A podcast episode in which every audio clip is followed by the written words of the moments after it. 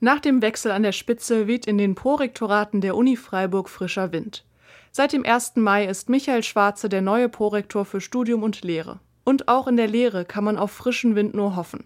Denn Studierende und Lehrende hoffen auf ein Ende des digitalen Studiums. Grundmaxime ist so viel Präsenz wie möglich. Und die, der zweite Grundsatz ist, wir wollen, dass alle Hörsäle belegt sind. Das hängt, wie gesagt, von ganz vielen Variablen ab. Solange wir die AHL-Regeln so vorliegen haben, wie wir sie bis jetzt haben, kann eigentlich so passieren, was will. Wir sind total eingeschränkt. Aber wir bereiten vor, dass wenn wir weitere Lockerungen haben, wir entweder kurz vor dem Semester oder sogar in dem Semester drangehen können und sagen können, okay, jetzt verschieben wir. Eine sehr gute Neuigkeit, dass wir jetzt erstmalig die Möglichkeit haben, alle Mitglieder der Universität zu impfen. Die Impftermine der Uni finden schon nächste Woche Montag, Dienstag und Mittwoch, also am 5., 6. und 7. Juli statt.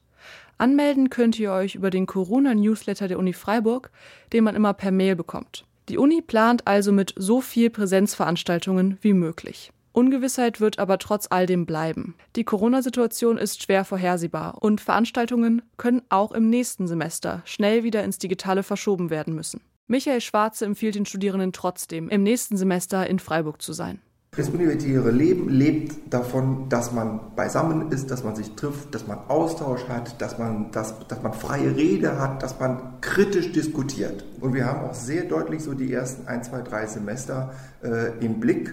Meine Prognose ist, dass leider noch nicht alles wieder präsent sein wird, aber jede Studierende, jeder Studierende und all, allzumal die, die eben in den ersten Semestern sind, da hoffe ich doch, dass ein erkläglicher Teil in den jeweiligen Fächern dann wirklich auch präsent sein Äh, wird. Es wird Möglichkeiten geben für Fachschaften, auch informeller Art. Äh, und wenn wir vielleicht nicht alle wieder drinnen sitzen können, dann können wir uns draußen treffen, können andere Formate, also sagen informelle. Nach anfänglichen Schwierigkeiten wissen mittlerweile sowohl Studierende als auch Lehrende zumindest einige Vorzüge der Online-Lehre zu schätzen. Michael Schwarze sagt, dass Teile davon auch in Zukunft übernommen werden könnten. Gerade der Veranstaltungstyp Vorlesung ist ja einer, der klassischerweise in den meisten Fächern weniger dialogisch als monologisch abgehalten wird.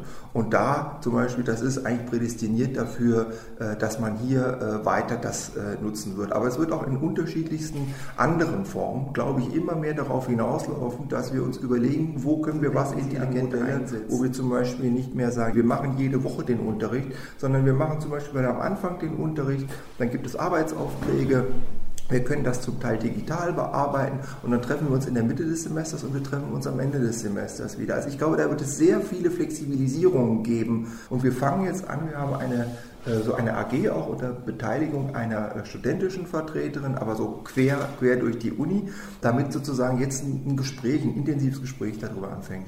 Digitale Lehre kann und sollte also auch als Chance gesehen werden. Sie schafft die Möglichkeit, bei Krankheit auch mal daheim zu bleiben oder auch unter dem Semester mal zwei Wochen auf dem Bauernhof in Südfrankreich zu studieren. Was aber, wenn sich manche Dozierende zu sehr an die Vorzüge der Online-Lehre gewöhnt haben? Was, wenn sie womöglich gar nicht mehr zurück in ihre Büros rund um die KG2-Baustelle wollen? Wir können nicht ausschließen, dass es so einen Einzelfall gibt, aber ich bin optimistisch, dass wir diese Überzeugungsarbeit zum Glück nicht äh, leisten äh, müssen. Die intrinsische Motivation ist, glaube ich, sehr, sehr, sehr hoch. Äh, zu kommen und dabei zu sein und sich auszutauschen, sobald das geht. Und ganz abgesehen davon sind die Lehrenden auch verpflichtet dazu, ihrem Job nachzukommen und damit auch gemeinsam mit uns allen zurück in die Präsenz zu kommen.